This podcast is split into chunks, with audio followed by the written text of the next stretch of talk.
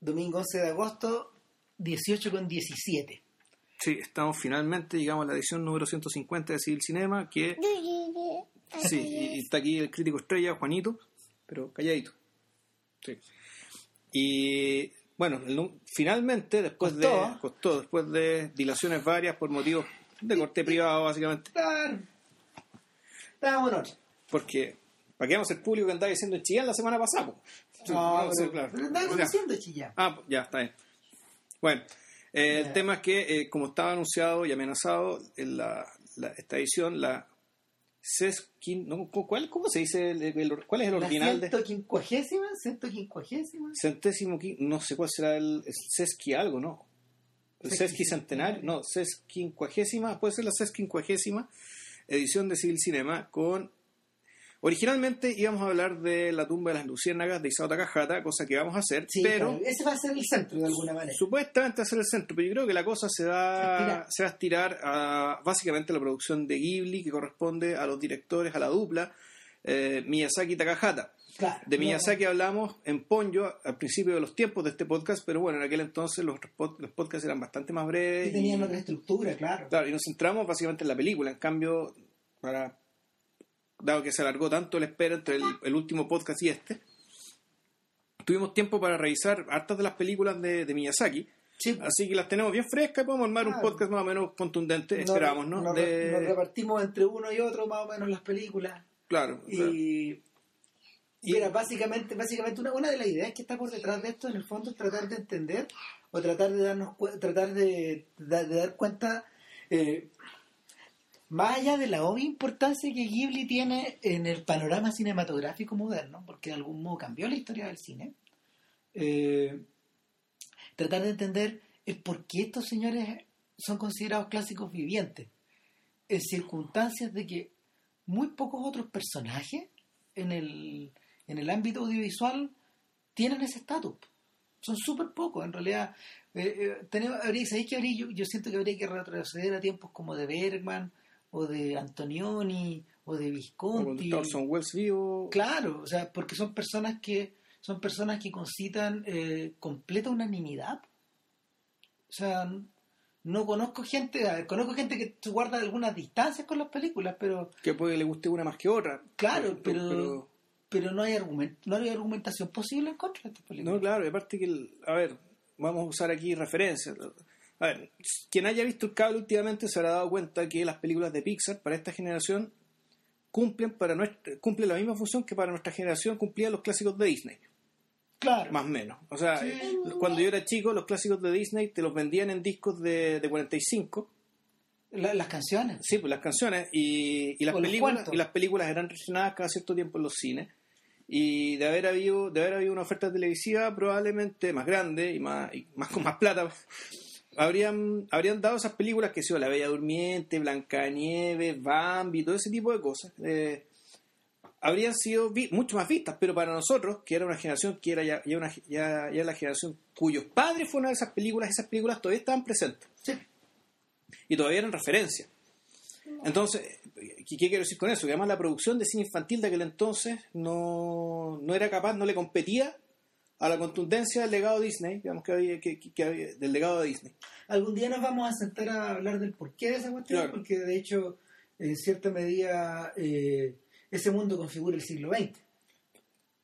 Hasta cierta medida, o sea, cuando tú, cuando tú, de hecho, cuando tú te desciendes a observar eh, la pega que Disney y su mm. gente hizo en los cortos, sobre mm. todo en los años 30, en los 40 y en los 50, te das cuenta de que si los comparas con los cortos de la MGM o los cortos de la, de la UPA o los cortos de la Warner. de la, época, eh, poseen, fíjate que, a ver, no son, son menos mamones de lo que uno cree, son menos tontos, son menos, eh, en comparación con estos otros que de hecho son mucho más destacados porque tienen como más, tienen como más mordiente, más ironía, tienen más contacto con la cultura pop.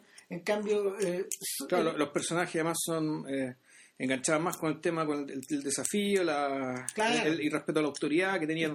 Estaban dirigidos a adultos, en mm. cambio los cortos de Disney desde el comienzo estaban dirigidos a, la, a la población completa y, eran profundamente cinemáticos cuando tú lo observáis. Ahora, con el tiempo. Son un prodigio de dinamismo. Claro, pero la decisión de hacerlo para niños se notó con la transformación del ratón Mickey.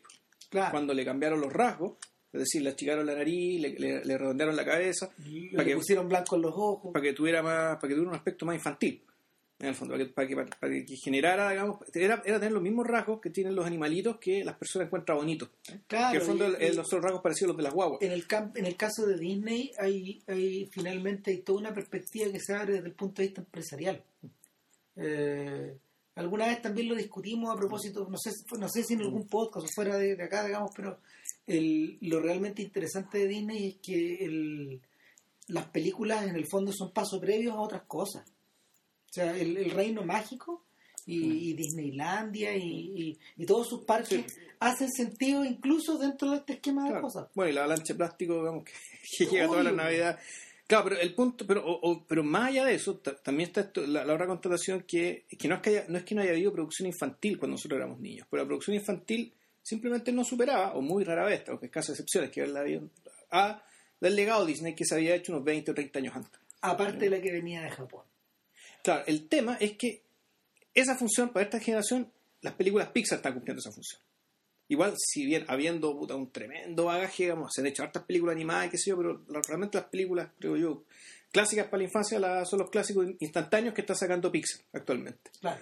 Ahora, ¿por qué hago todo este exordio? Para decirles que Pixar existe, existe en parte eh, gracias o bajo la inspiración de estos señores japoneses y debo decir que ninguna película, no hay ninguna película de Pixar, o sea, dicho, las películas de Pixar son todas buenas, pero no hay ninguna película de Pixar que alcance la hondura que han alcanzado algunas de las películas, las películas de estos señores. De hecho, a propósito de lo de Disney, te voy a hacer el alcance de que aquí, en qué sentido se diferencia Ghibli de Disney.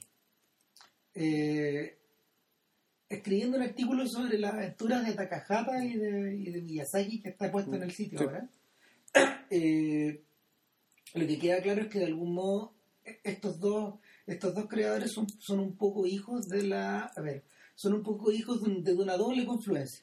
Uno, del sistema de trabajo, de estudios de los japoneses, que, siempre ha sido súper estructurado, súper... Em, ha sido súper burocrático, está, está, eh, es un sistema que está orientado sobre la base de los sensei y de los aprendices. Claro, sí, pues el, el maestro discípulo, en el fondo esto es una artesanía. Claro. Por eso lo una, un craft. Y en el fondo la persona que está arriba es una persona que es inmensamente respetable. Claro. Y, que es el estatus que tenía Kurosawa, por ejemplo. Y el, documental de Marquette te, te explicaba también. O, o Yasujiro Ozu, mm. que cada vez que, que, había una comida en, en, Shinjuku, que era el, estudio de, donde ellos trabajaban, él ocupaba la mesa que estaba más cerca del baño. Porque en el fondo, de alguna manera, todas las personas que entraban a la, a la habitación eh, eh, eh, que entraban, digamos, que entraban y sentaban en la mesa, eh, el sensei estaba atrás. Estaba atrás, estaba, estaba al, fondo del edificio. en estas comidas de fin de año y todo era.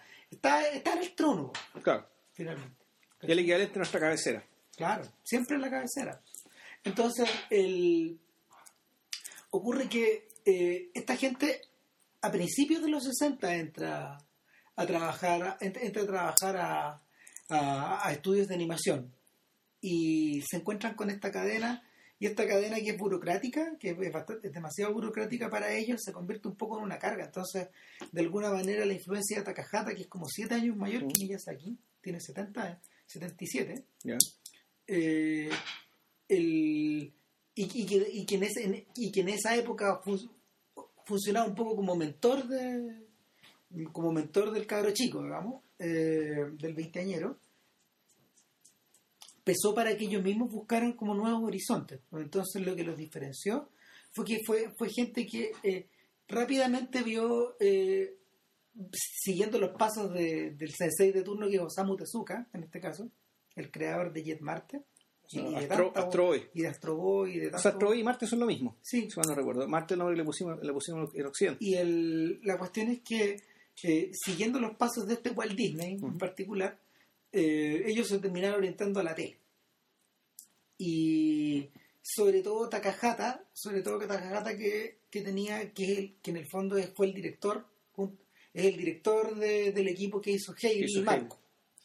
Y posteriormente alguna otra, alguna otra Remy no es de ellos, ¿no? No, no es de ellos. Esa es una imitación, de hecho, como un trabajo en paralelo. Entonces, ¿qué es lo que diferenciaba a estos gallos en esa época? Que Takahata, no siendo un animador, porque él no dibuja, sino que dirige y coordina, eh, él dirige y coordina, eh, este personaje, este personaje eh, tenía, tenía una idea, tenía una idea súper definida, tenía una idea súper definida que era, que era trabajar eh, estos productos, trabajar estos productos televisivos como si fueran teleseries. ¿Cachai? Como si fueran teleseries. Heidi tiene 52 capítulos. Marco tiene 52 capítulos también. O sea, eso es lo que dura un año. Claro, lo daban una vez al año. O sea, perdón, una vez a la semana y, se estiraba durante... Todo un año. Todo un año, ¿cachai? Y, son producciones súper dramáticas que están basadas en, fuentes... En fuentes, en fuentes literarias occidentales. Exactamente, como los hacía Kurosawa. Claro, y... Bueno, de hecho, bueno, podríamos meternos con el tema de Heidi porque, eh, en particular, Takahata eh, probablemente escogió Heidi porque eh, él, tiene un interés, un, interés bien, bien, marcado en, lo, en la vida de campo, en los valores del campo, en lo que significa vivir en el campo y en realidad y en, la, el, y en el trabajo, digamos, mancomunado de naturaleza y hombre que está expresado en el campo. Claro. Entonces, eso se nota sumamente, eso, es evidente, y ese es el tema de una de sus películas más importantes, que es Homojie Poro eh, Recuerdos del Ayer, o claro, Yesterday en inglés. El, el trabajo, el, trabajo, a propósito de eso, el trabajo ponte tú que tú veis en, en, el dibujo que tú ves en Hey, es súper realista. Yo, yo lo tengo presente en la, yo lo tengo muy presente en la memoria de cada chico, de, de haber visto las vaquitas que, correr lentamente por los prados, o los perritos o, Copito de Nieve, creo que se llama el perro, que, en el fondo era el, el perro, el, San Bernardo que hacía las veces de ovejero, ¿cachai? El, en el fondo todos estos ritmos como de lentitud y, de, y estos ciclos que se van renovando en la, en la vida de estas personas están, están, están reflejados ahí. Fíjate que Miyazaki, él nació en el campo. Entonces, eh, muchas de sus mucho, mucho de su trabajo creativo, mucho de su trabajo creativo tiene directamente que ver con esa con esta inspiración. A ver, de hecho Miyazaki además tiene, tiene un hay, un elemento que tiene que ver en su forma que que aparece en su manera de, describir la naturaleza. Mira qué, curioso que en realidad a diferencia de Takahata en Takahata la naturaleza es un poco protagonista, es decir, es tema.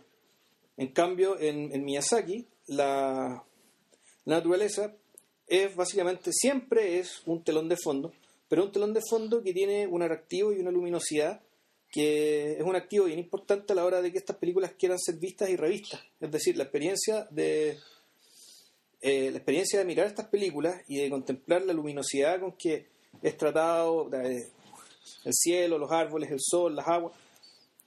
Muchas veces un, ¿cómo decirlo? Es un, es un activo, un tremendo gancho para que explican también el hecho de que las películas sean tan populares, porque ya el hecho de verlas es muy placentero. Claro, o sea, el... fíjate que el mismo Miyazaki en alguna... Eh, a ver, leyendo, leyendo unos textos que son como medio autobiográficos de él, donde él explicaba su manera de trabajar, eh, él, él apelaba a esta idea de que en general las nuevas generaciones, las generaciones que han crecido toda la vida en la ciudad, eh, nacieron desconectadas de estas imágenes mm. bucólicas que ellos comenzaron a evocar en los cuentos europeos, primero. Y, que, y, que, y que luego se transforman, de hecho, a partir de, la fundación de Estudio Ghibli en el 84, después de que después de que estos dos gallos trataron de mm, después de que estos dos gallos trataron de hacer o sea, un contrato con los americanos para, para hacer dibujos en conjunto, eh, se dan cuenta que el sistema no, no funciona. Eh, tratan de animar Little Nemo, de hecho ustedes lo pueden buscar por YouTube. Hay una hay una, hay unas imágenes, hay un tráiler largo de del Little Nemo de Winsor McKay, este, esta, esta Biblia de los de primigenia de los cómics adaptada por estos tipos, pero pero el Takahata, Takahata queda muy dañado por la experiencia y, eh, y en ese momento, en ese momento eh, Miyazaki tiene la idea de, de hacer su propio negocio Estos gallos habían seguido trabajando en televisión o haciendo películas de aventuras, eh, filmes de acción, estaban un poco atrapados por la máquina, por, los, mismos problemas que Pixar tiene ahora. Esta idea de crear productos para niñitos o para, o, para preadolescentes y al mismo tiempo eh, eh, quedar encasquetados como en una en, quedar encasquetados como en, líneas narrativas por ejemplo que obliga que haya una cierta cantidad de persecuciones que haya una cierta cantidad como de, canciones metidas dentro es toda la línea de producción que, que, que la misma Disney tiene también asimilada.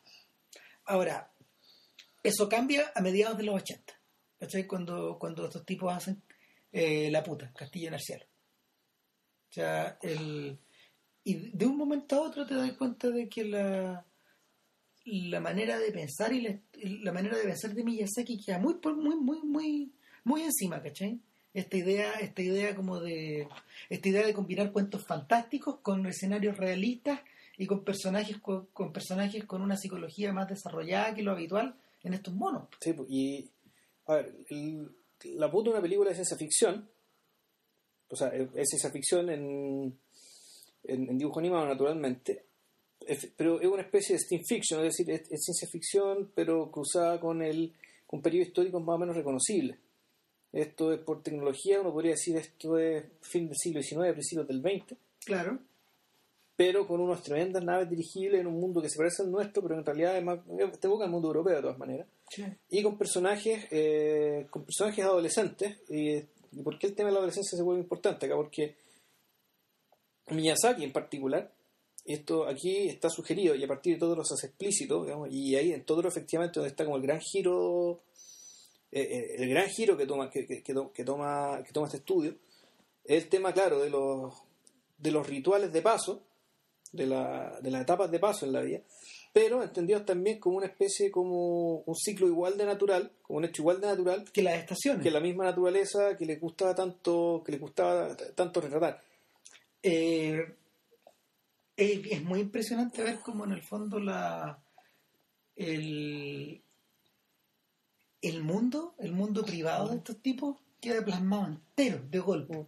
Es, similar a lo que es similar, por ejemplo, cuando uno ve Blancanieves. Tú decís, este mundo está trabajado desde dentro, desde el interior. Eh, y es súper, muy sugerente y hiperpoderoso. ¿sí? Para un niño, de hecho, esas experiencias son súper fuertes cuando uno las ve. Quedan, quedan como grabadas dentro. Y es interesante también porque cuando, cuando Miyazaki eh, sale adelante con la puta, eh, Takahata se vuelve a acercar de alguna forma y empiezan de inmediato a trabajar en, un montón de otras ideas. Bueno, claro, yo y antes de la puta, antes, antes de, de filmar Ghibli, de fundar Ghibli, eh, Miyazaki había filmado una película importante que se llama Nausicaa. Claro. Que, que, es una película donde también es una personaje adolescente, eh, mujer, una también de ciencia, una historia de ciencia ficción, pero con un carácter ecológico bien notable y bien marcado, mesiánico y ecológico al mismo tiempo. Que lo mesiánico, ah, como que, como, que esta es la última, es la última película que tiene un poco ese carácter, ¿no? Pero el carácter, pero el tema ecológico, claro, es una es el comienzo de un montón de, filmes que están ligados a eso. Que, van hacia allá y que también tampoco empieza a delinear en términos ideológicos, digamos, que desde dónde, desde, dónde, desde dónde están hablando estas personas, que claramente es de una especie de, no sé si la izquierda, eh, es de, cierta forma izquierda, con una importante dosis de ecologismo, eh, y definitivamente no están hablando eh, definitivamente no están hablando como desde el, status quo no las películas que hablaban desde el status quo en esos, en esos tiempos eran otras. O sea, eran. Eh, estaban en la tele, era Gundam, por ejemplo. Era. Ya, ya, no, ya no me acuerdo, ¿sabes que ya no me, ha pasado tanto tiempo ya ni me acuerdo, ponte todo de la. ¿Cómo se llama? De los nombres que tenían, digamos, pero Fuerza G, ponte todo ese tipo de cosas. Ya. ¿Saben que hablan? Eh, hablan de. Lo mismo más. Hablan de. Claro, más, y hablan de varios vectores al mismo tiempo. uno es, ponte tú, la eh, la defensa eh, la defensa ante o, la preparación la preparación que tú tenías ante amenazas desde el exterior eh, apelar a un espíritu nacional Claro, y eh, siempre el temor a la, a, la, a la, gran catástrofe, la mega catástrofe, digamos, que se vuelva a repetir. Una militarización encubierta. Y siempre, y claro, y, siempre asumiendo que la gran catástrofe digamos, es la bomba atómica. Claro, o sea, yo le estaba conversando a, JP recién antes de entrar al podcast que eh, después de ver tantas películas de Ghibli, en realidad me, me terminé, no sé, me terminé bajando Neon Genesis Evangelion. Mm. Porque, porque me quedé metido, me quedé, me, quedé metido con las con las corrientes paralelas de estos dibujos y en el fondo Evangelion es un hijo de estas películas, de estas otras que estábamos hablando, de la del status quo que está como dado vuelta ya, porque porque después de Akira, después de Akira eh, hay una suerte de, de reacción revulsiva ante, ante las consecuencias de esta... Claro, de hecho, Akira no podría ser esto, tiene ya, más desde la izquierda, desde una incomodidad mucho mayor. Eh, eh, Akira, Akira es particularmente interesante, tanto el, tanto el anime como la película, porque lo que pasa es que utilizando las mismas armas del status quo, te plantea te plantea una película que es anárquica o sea, un relato que es anarquía. O sea, es anarquía, o sea, es anarquía y el, pero en la misma mirada de la antutopía es fondo el temor el temor al Estado el terror al Estado el terror a, eh, el, terror al discurso del Estado. es, tan terrorífico que el equivalente del Mikado acá que, o, del, o del emperador no sé es este cabro chico este cabro chico Akira que está ahí en Neo Tokio que es un que es una especie como de un mega telépata, ¿no? Claro, un mega telépata y un buey desnudo, o sea, perdón, es un buey mudo que está ahí eh, sentado en una silla y que en el fondo eh, él es el gran demiurgo. Ante, alrededor de él se crea, alrededor de él se crea toda una, una especie de ciudad, de, ciudad, ¿cómo se llama? Eh, con bases teológicas y fundamentalistas, por un lado, y, y, alrededor de él se producen estas peleas de estos mutantes que él mismo las provoca. Entonces, y él, él, no, es, él no es un... Él, él, en ningún momento se, él en ningún momento entra en, en combate él, físico. Entonces él está, está como suspendido. Cuando tú, cuando tú ves las películas de Ghibli no hay personajes así. No. los personajes de Ghibli, al decir de Jean Renoir, todos tienen sus razones. Eh, las brujas en Ghibli no son malas, por ejemplo. Los personajes no representan el mal el mal profundo. Aunque la princesa Mononoke da un poco esa impresión, pero es que eso viene de, otro, de, otra, de otra parte, digamos. Esa es la raíz de ese mal. Y eh, eso, queda, eso queda cada vez más claro, por ejemplo, eh, cuando, no sé, pues volviendo atrás a Ponyo, eh, con el maremoto y ese terremoto que, que, ocurren ahí, ¿cachai? O sea, la gente de alguna manera se, la gente de alguna manera lo capea y aparecen estos pescados gigantes, que son esta especie de, de, celacantos primordiales que, que, inundan que inundan esta ciudad que ahora ya es un, es un, conjunto de canales. La vida, la vida no es la vida se vuelve para ellos un continuo con el terremoto incluido y con el maremoto y todo eso. Claro, y en ese sentido la, en la las grandes catástrofes. Entonces, las películas de esta gente ya no tiene que ver ni con la bomba atómica ni con estos fenómenos naturales, sino que la gran catástrofe y, aquella catástrofe respecto a la cual no hay no hay regreso. Es decir, una vez que, que se, que se que se produce la ruptura, no, lo que se rompió es imposible de recomponer, este, volvemos al carácter ecológico, es decir, cuando muere el monstruo de la princesa Mononoke, cuando muere este como siervo de la, del bosque de la princesa Mononoke, le cortan la cabeza y todo se llena de verde, pero ya nada va a ser lo mismo. O sea, ese bosque ya el bosque va a seguir existiendo, pero, va pero ya no va a estar animado por esa fuerza que estaba, que, estaba antiguamente y por lo tanto va a quedar a merced de la, de la compasión y el mal criterio digamos, de los humanos, igual que en Pompoco. Que, que la catástrofe, digamos, la catástrofe es, la catástrofe es, fondo son los humanos. El, si ustedes si usted recuerdan el castillo andante cuando se produce la derrota de la bruja y la bruja se convierte en una cosa pequeñita, una viejita, en una viejita chiquitita que se convierte en un psychic rápidamente, o sea, él, ella pasa a formar parte de la pandilla. Claro. Y no, no hay, no hay ninguna, no hay, no hay posibilidad de agarrar al malo por los cuernos acá. Es que, bueno, si era muy buena respecto, ¿te acordás por cómo derrotaron a la bruja? Es que yo lo tengo medio borrado ya, pero ¿te, te acordás cómo? Sí, yo me acuerdo clarísimo porque la idea es muy, muy, muy brillante. Lo único que hicieron fue ponerle unas ampolletas gigantes. Es verdad. ¿Y eso por qué? Porque toda esa forma de entender el mundo, la vida, eh, esa forma de entender la, convivencia con el, mundo sobrenatural se fue al carajo cuando llegó la luz eléctrica. Y cuando la gente pudo ser dueña de la noche. Cuando se acabó la oscuridad. O sea, cuando la gente decía cuándo prender cuándo apagar la luz, podía quedarse toda la, podía tener luz toda la noche si quería.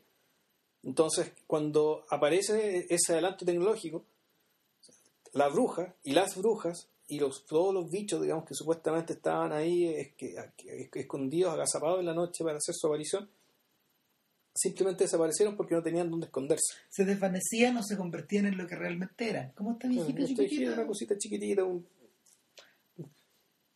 Nada, pues es como la, es como lo es como los motes, es como los motes de, polvillo que tienen ojitos en Totoro.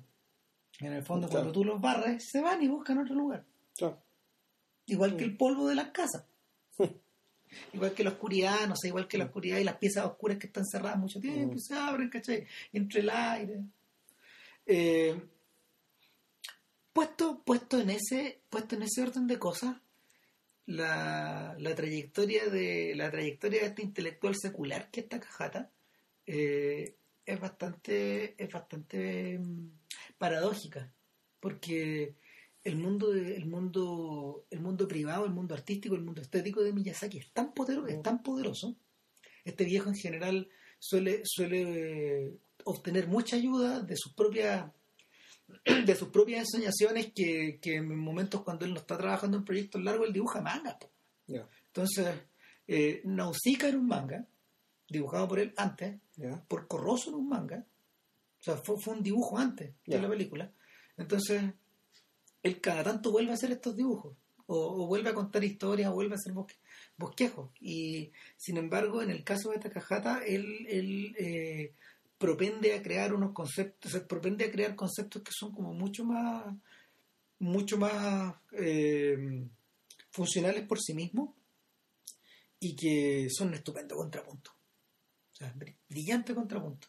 Porque el, si uno piensa, por ejemplo, en, en, los motivos que él tuvo para utilizar la tumba de las luciérnagas y adaptar ese libro que, que, fue tan polémico en esa época. Pues, ¿Qué libro? Son 60 páginas, un cuento largo nomás. Eh, si uno piensa en eso, por ejemplo, o si uno piensa en la idea de, la idea de, finalmente logré verlos, mis vecinos los llamaban, y es, un filme brillante, o sea, es una, es una, a ver, cuenta la historia como de una familia, ya vamos a llegar a eso, pero lo, hace en formato de haikus visuales, y que están puntual, puntuados por haikus clásicos, de Bayo, de distintos de distintos poetas. Entonces es una, es una mezcla, es una mezcla que, que, es impresionante porque al mismo tiempo los dibujos que tú ves en, en, mi vecino lo llamaba son solo bosquejos. Ya no hay, es como una mojí de poro poro, donde está dibujado en muchos casos solo lo que importa. Claro, eso, eso, lo recuerdo. Claro. O sea, los recuerdos están hechos de esa manera, que está el, el, fondo está difuminado hacia el blanco, pero en los extremos está difuminado hacia el blanco y en el centro está, está lo que ella alcanza a recordar. En lo, que va quedando. Claro, en, los llamadas ya todo es así. Es impresionante. Yo la vi ayer, estábamos viéndola con mi mamá, ponte tú, y mi mamá se quedó enganchadísima con la historia. Porque eran, eran historias de ir a, eran historias como de ir a comprar, eran historias como de, de ir a trabajar, o de mm, estudiar, o de jugar era, era vida familiar. Era, mm. era, increíble, es, es, es conmovedor, se pasó.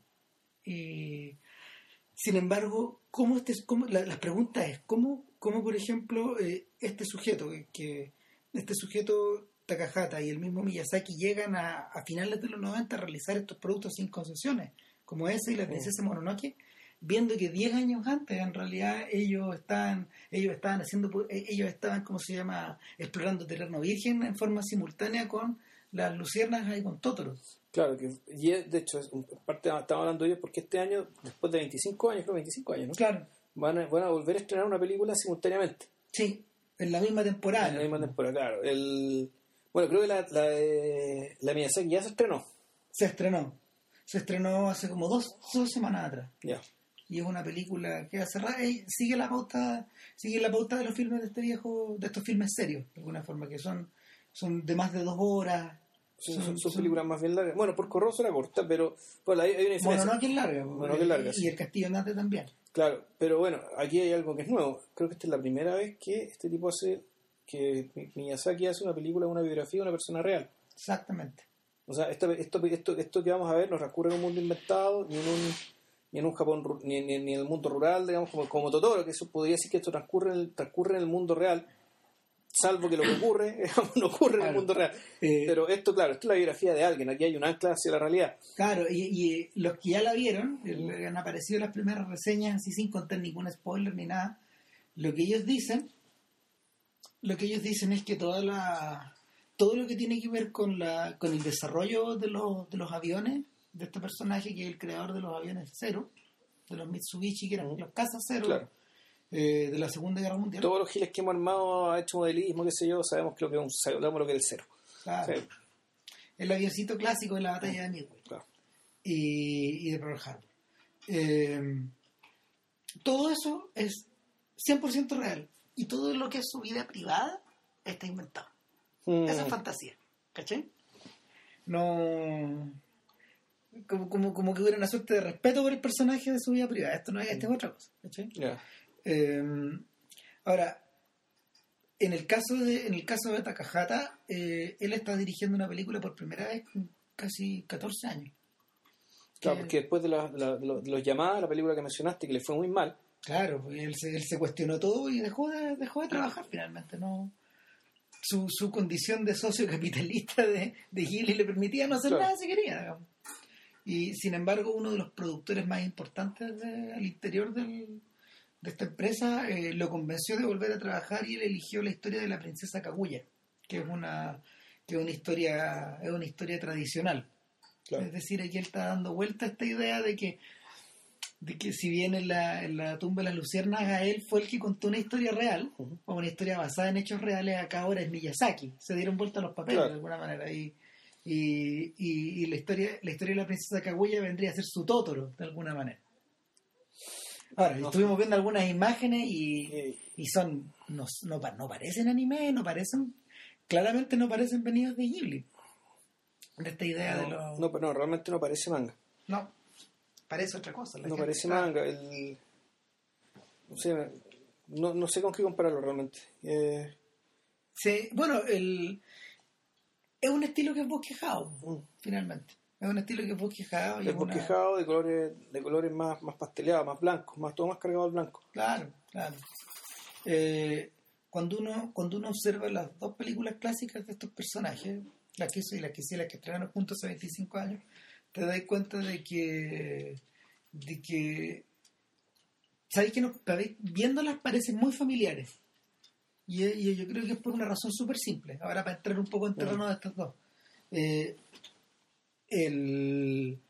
una de las razones es porque yo creo que la manera de crear de estas dos historias se transforma en un estándar de la industria el, el dibujo el dibujo de Totoro y el dibujo de la tumba de las luciérnagas ¿cachai? Se transformó, se transformó en un estándar.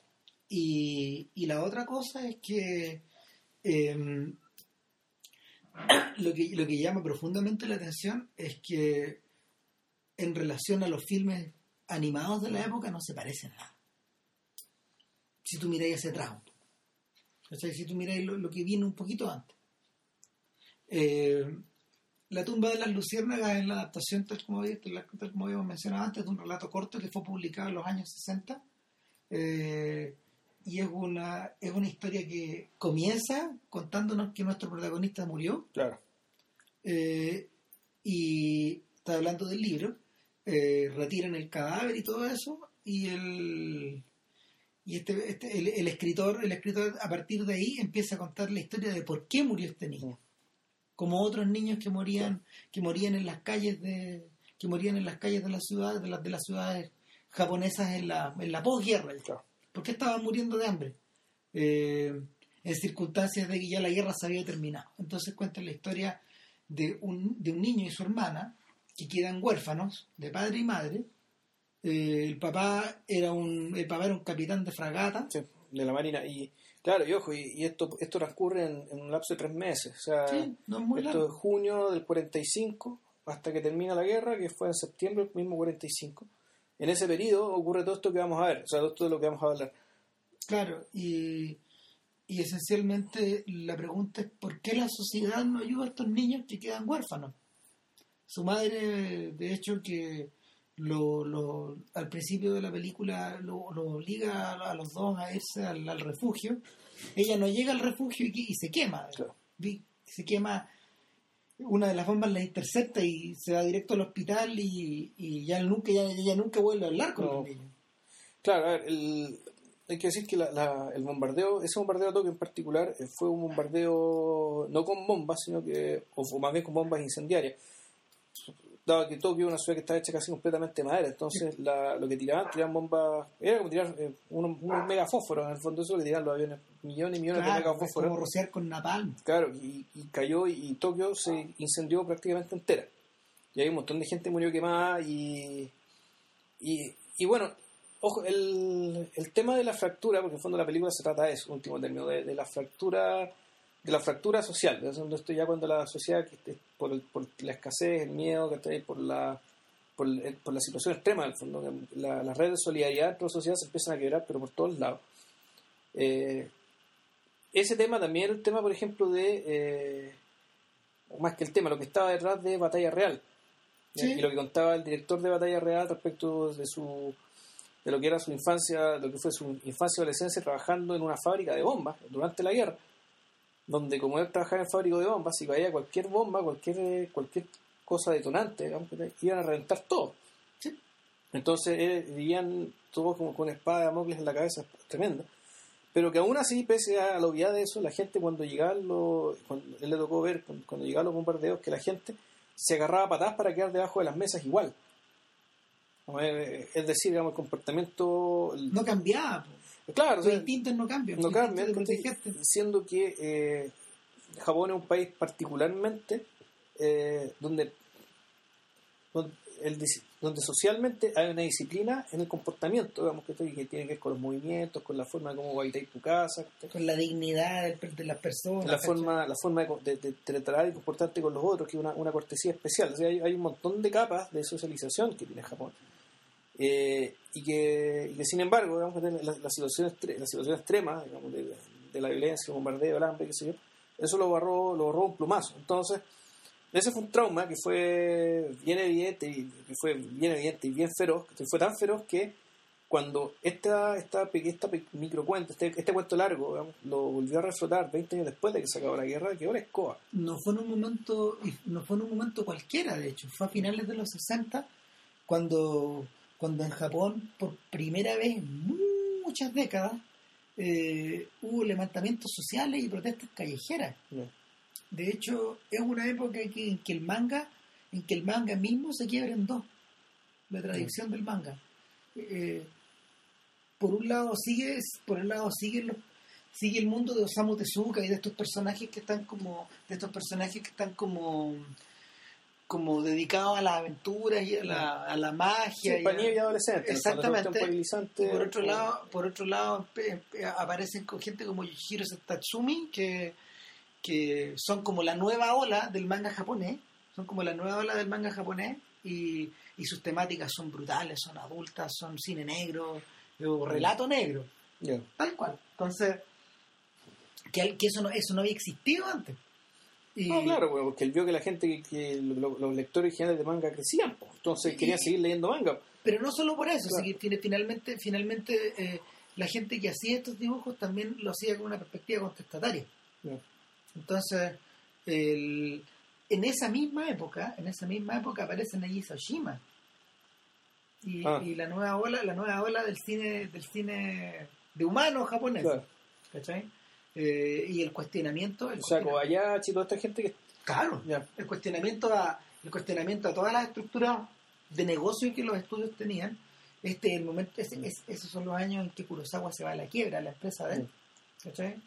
Eh, él, se, tiene que declarar en quiebra porque porque el estilo de películas que él hacía ya no vale. No, no, no corría. Finalmente, finalmente esto, este, este, este, este, enfoque, este enfoque más humano, más deschavetado, más, o más brutal, eh, hizo mella y, y, generó identificación con los y generó identificación también con los, con los, con los espectadores. Entonces, eh, en medio de todo eso aparece este libro. Y dejó la crema. Pues, claro, porque, porque en el fondo la estructura de este libro, la estructura dramática de este libro gira en torno al progresivo aislamiento mm. que los dos hermanos van teniendo eh, en, relación a, en relación a su entorno. Al principio ellos van refugiados en la casa como de una tía. Y, y, rápidamente eh, a la tía se le sube a los nervios, digamos, la, el trauma que tiene la niña, que mm. el, ¿cómo se llama ese trauma? Este, ese desorden de estrés postraumático que la niña tiene después de la muerte de la madre, llora en la mm, noche, es una guaguita finalmente. Sí, es una, una niñita de cuánto, cuatro años. Cuatro, cinco años, mm. entonces en el caso en el caso de ella no hay no hay remedio. Ella ella, ella, ella, tiene que ella expresa sus emociones nomás y le llora toda la noche. Y el y el hermano hace lo que puede por consolarla pero pero tampoco se convierte tampoco se convierte como se llama en una fuente de en una fuente de mm, o sea él, él, él no él no entra en la dinámica familiar del resto.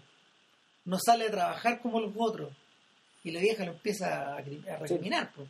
no sale a trabajar no está permanentemente de niñera finalmente. Entonces eh, las relaciones se van las relaciones se ponen malas y ellos toman la decisión de irse, sacan toda la plata del banco y se van a vivir a una cueva. De hecho, yo leí por ahí cuando vi la película y me puse a investigar de dónde salió esto, que el, antes de la película hubo una serie sobre la tumba de Luciérnaga eh, cuya, cuyo acento, cuyo principal acento era precisamente el, el tema de la tía. En el fondo, cómo la tía eh, progresivamente se va convirtiendo en un personaje que resulta ser un monstruo entonces la... Afectado también por la guerra. Sí. En el caso, en el caso de la, de la película de Takahata, claramente la persona no, es tan monstruosa, pero ella también, esta gente está aplastada por esta idea de tener que aferrarse como hormigas al hormiguero. Claro, pero aún así tú, no lo explicas, tú también, también tú puedes ser duro con el cabro de 12 años, pero con la niñita de 5, la niñita de 5 es completamente un inocente. Claro, la, el personaje, el, ¿sabes qué? El personaje del niño que viene a ser el que viene a ser el alter ego del escritor, y de alguna manera el alter ego de Takahata acá. Eh, ¿Sabéis que viendo la película, después de haber leído hace un tiempo atrás el libro, porque yo leí primero el libro que la, eh, me llama, me llamaba la atención, me llamaba la atención que no, me gustaría hablar de tosudez, pero lo que, lo que le ocurre, lo que, lo, que ocurre al cabo de chico es que de alguna manera eh, él está tan aferrado a esta idea de que ellos se pueden autosostener un poco de la misma forma eh, y aislarse, un poco de la misma forma que Japón se había autosostenido y se había aislado en los años previos a la guerra. Eh, es tan marcial su postura, es tan intransigente que, finalmente termina desmoronando todo. Ahora, yo no sé si, o tal vez la cosa es más simple, simplemente porque la orden que recibió él era es cuida a tu hermana. Claro. cuidar a tu hermana es eso, cuidar, cuidar a la hermana, quedarse con la hermana y, llevarla, llevarla para todos lados o, quedarse con ella siempre, no, no dejarla nunca. La, la, bueno, la película esta se basa en la historia original. En realidad, la historia original está basada en la historia real del autor y el autor eh, al autor efectivamente se murieron dos hermanas de ambos. Y, él se imaginó su propia muerte y por eso escribió el libro de esa manera. No, y el libro está escrito para pedir perdón. Claro, para pedirle perdón a su hermana. El... Y, y en cierta medida la misma película, la misma película está eh, que recurre, que recurre permanentemente a un que recurre permanentemente, como se llama, a una estrategia que es como mostrar en, en, tintas rojas, tirado al rojo los fantasmas de los dos niños que están mirando su propia historia. Volviendo a, volviendo a revivir su propia historia o presenciando su historia en este camino que mm. ellos hacen al Hades, ponte tú, o, eso parece, pero en realidad no. Eh, esta, el, el, la, finalmente, finalmente hace esa, esa, actitud de ser testigo mm. y de, de, estar formando parte de un testimonio, está integrada en un golpe maestro al final donde, donde agrega algo que el libro no tiene. Ya. Mm. Y es que una vez que nosotros presenciamos esta, las consecuencias de esta, de, esta tragedia horrorosa, porque la película es terrible, terrible, o sea, eh, aunque yo creo que es más terrible el libro. No, tremendo, tremendo. Eh, finalmente tú observas que los niños ya no están en, no están adentro del tren ni están observando mm. una secuencia que tenga que ver con la vida de ellos, sino que ellos están arriba de una pequeña loma observando Tokio. Y ya no es el Tokio de esa época, es un Tokio reconstruido, es un Tokio moderno. Un Tokio moderno donde está lleno de luces, pues, claro. las la luciérnagas son esas, ya, hay otras luciérnagas. Las luciérnagas eh, están ahí, un, un, mar de luciérnagas, claro. y, eso es lo que tienen. Finalmente, claro, las luciérnagas, las luciérnagas que... Las luciérnagas que que a ellos les servían para iluminar la noche o para entretenerse y para jugar o para, para tener compañía o para atraparlas, claro. o para establecer algún cierto de algún algún diálogo con tu entorno que no fuera que no fuera el de andar robando comida o el andar o andar, andar pagando pagando precios altísimos por la comida o el, de hecho el, niño el niño tiene un camino parecido al, de Coman sí el, protagonista digamos. No, no, no, no empieza a envejecer pero de algún modo deja de ser niño. Claro sea, él, recuerda, es tremendo, en un, en un flashback, dentro de este flashback, él recuerda cuando está un día en la playa, digamos. Y ellos vuelven a la playa un día, y a esta misma playa, y la, ya las condiciones están todas cambiadas, está todo distinto. La niña empieza a tener manchas, Esa escena en la playa es muy bonita porque la, la película, que no es una película larga, y sin embargo pierde muchos minutos, no es que los pierde, dedica muchos minutos a contemplar a la, a la niñita. Sí. un, un, un esfuerzo muy grande de recordarla. Eh, no sé si el libro, es, el, libro es así, pero la película te da, la, película parece hecha digamos, por alguien que está que ya está muerto y que quiere llevarse consigo digamos, esos, esos, buenos recuerdos, en particular esos buenos recuerdos de, de esta hermana a la cual quería tanto. Entonces, por ejemplo, la, parte cuando ella se saca la ropa, cuando ella se saca la ropa y puta, para, irse a bañar, se toma mucho tiempo en eso, para recordar sus movimientos. Y lo mismo también con el tema de su risa. La risa de ella una risa típica de niña bien agudo, aparece muchas veces en la película. También un poco con el mismo efecto. Esto, que el, esto de, es un, recuerdo que tiene, tienes que insistir con él para no perderlo. Claro. Eh, finalmente, a propósito de eso, ese es el sentido de la escena final, ¿cachai? Este, esta sensación de que en este Tokio, en este Tokio ultramoderno, de mediados de los 80, listo para volver a caer en la recesión, ojo, porque porque de ahí para adelante se viene la tremenda debacle del sistema financiero japonés. Eh, justo esta película fue fabricada, fue, fue, confeccionada justo en la época de la plata dulce todavía. De, este tremendo auge comercial, de, un momento en que los electrónicos japoneses estaban distribuyéndose por el mundo a una velocidad gigantesca. Eh, estábamos en la segunda generación de las televisiones a mm. color, ¿cachai? Eh, es un Japón que no es el Japón de Sans Soleil de, de, Chris Marker, que es un Japón que está en contacto con esta tragedia porque hay, una, hay, una, hay una especie como de esfuerzo de Marker en, en, en, tirar dardos hacia este mundo hacia este mundo de, horror. Que siempre está permanentemente es un marasmo que está permanentemente eh, flotando por debajo de lo otro. Eh, yo creo que esta película está, está eh, realizada con esa misma sensación con la sensación de, establecer una línea con el pasado, de ser testimonio, de funcionar como advertencia, de decir nosotros de aquí venimos. Eh, eh, lo que usted, eh, mm. estas luces del estas luces del Japón moderno, estas luces del Japón moderno, ¿cómo se llama? Tienen su base en estas otras luces tienen su base en esta otra tragedia, en esta otra historia. No, claro, o sea, volvemos al tema, o sea, la, la diferencia y la fantasía apocalíptica, digamos, el temor a la bomba, que está mucho peor que la bomba, claro. fue el hecho que, que dejara morir a los niños de hambre. Sí. O sea, eh, en cierta medida es parecido al, crimen que el, crimen audiovisual del que hace referencia Godard siempre, que es esta idea de que los americanos y el cine en general, el cine occidental en general, no reaccionó a tiempo, no reaccionó como debía ante, ante los totalitarismos de la Segunda Guerra Mundial.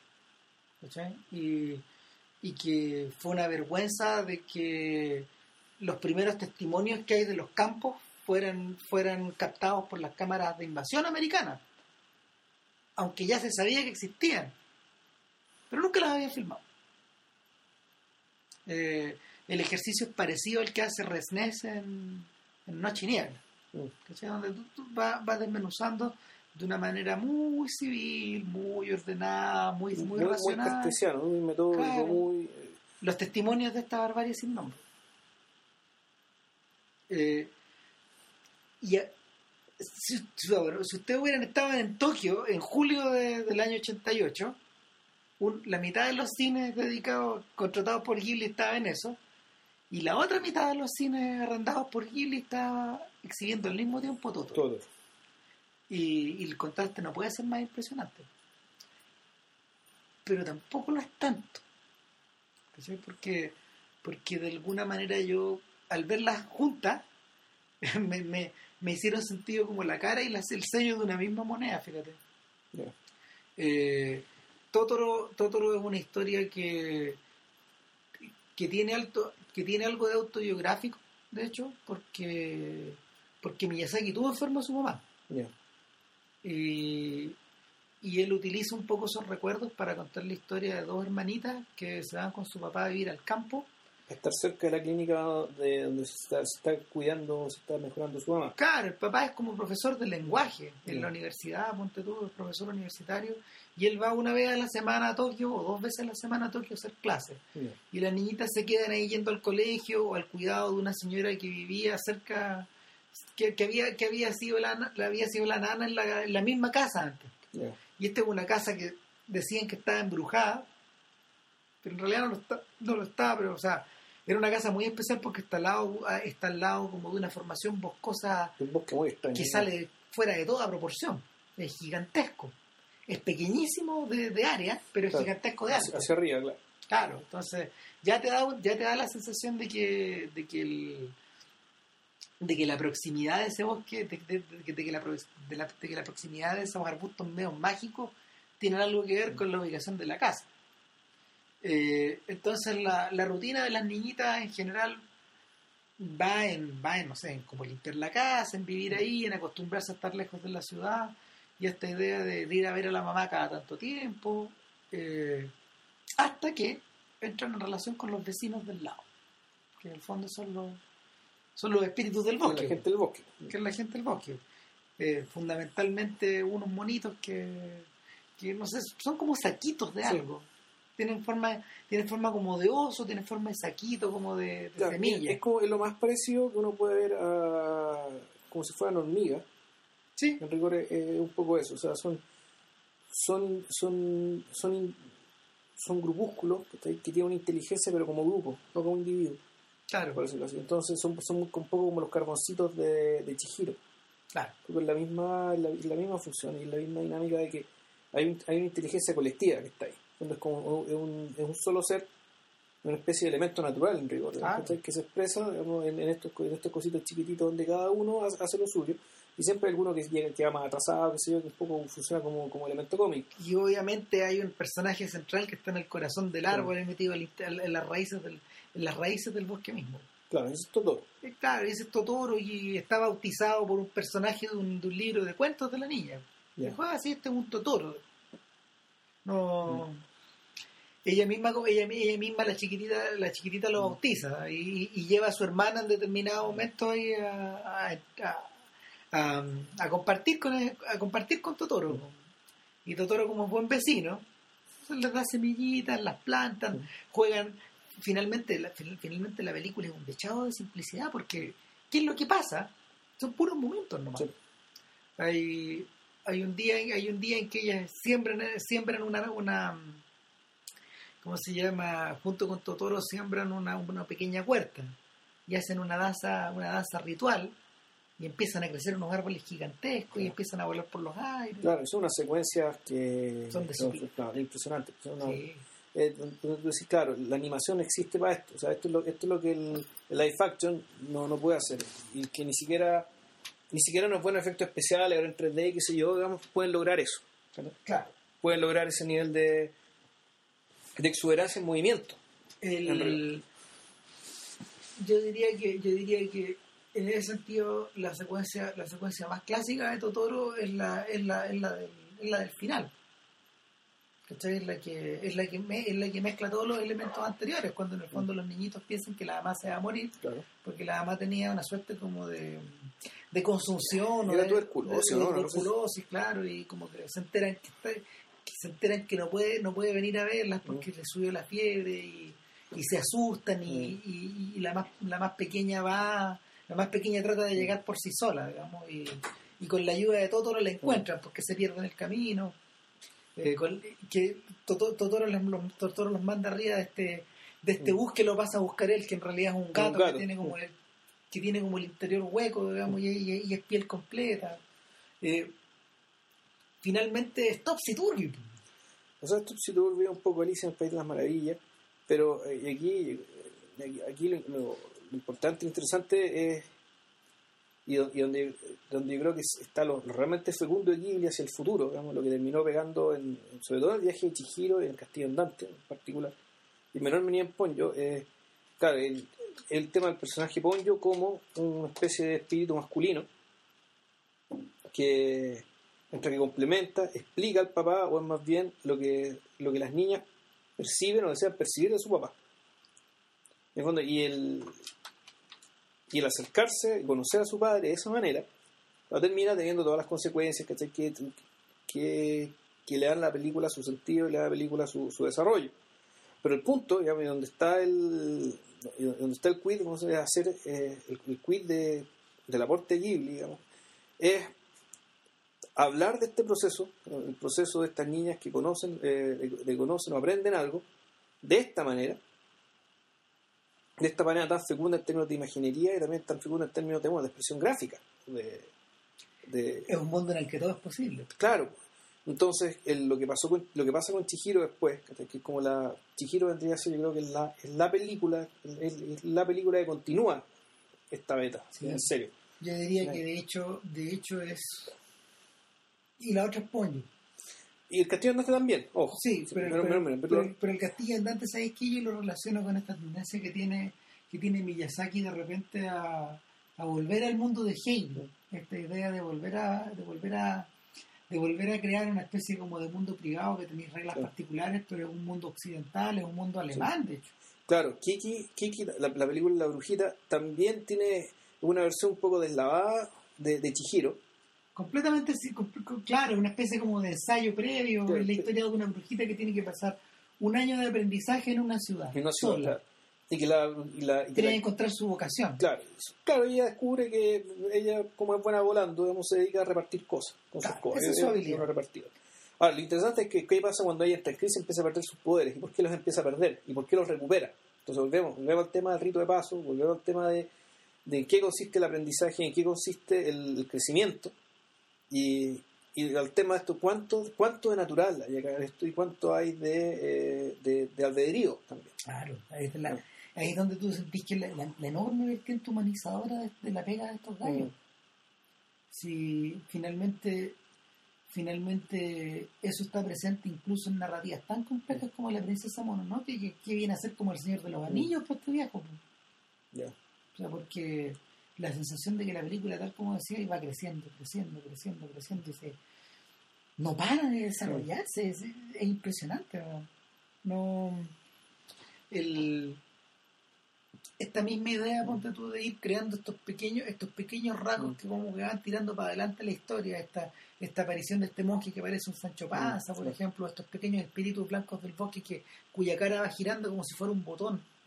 Eh, todas estas cosas se reflejarían después en, los mini personajes de, de Shihiro, y en los mini personajes del Castillo Andante. Y también, esos personajes, muchos de ellos también se repiten en el Pompoco. Ah. ¿Tuviste un poco, fin? No, al final alcanzable. Uf, ahí tenemos. Uf. Uf. Bueno, el, el elemento.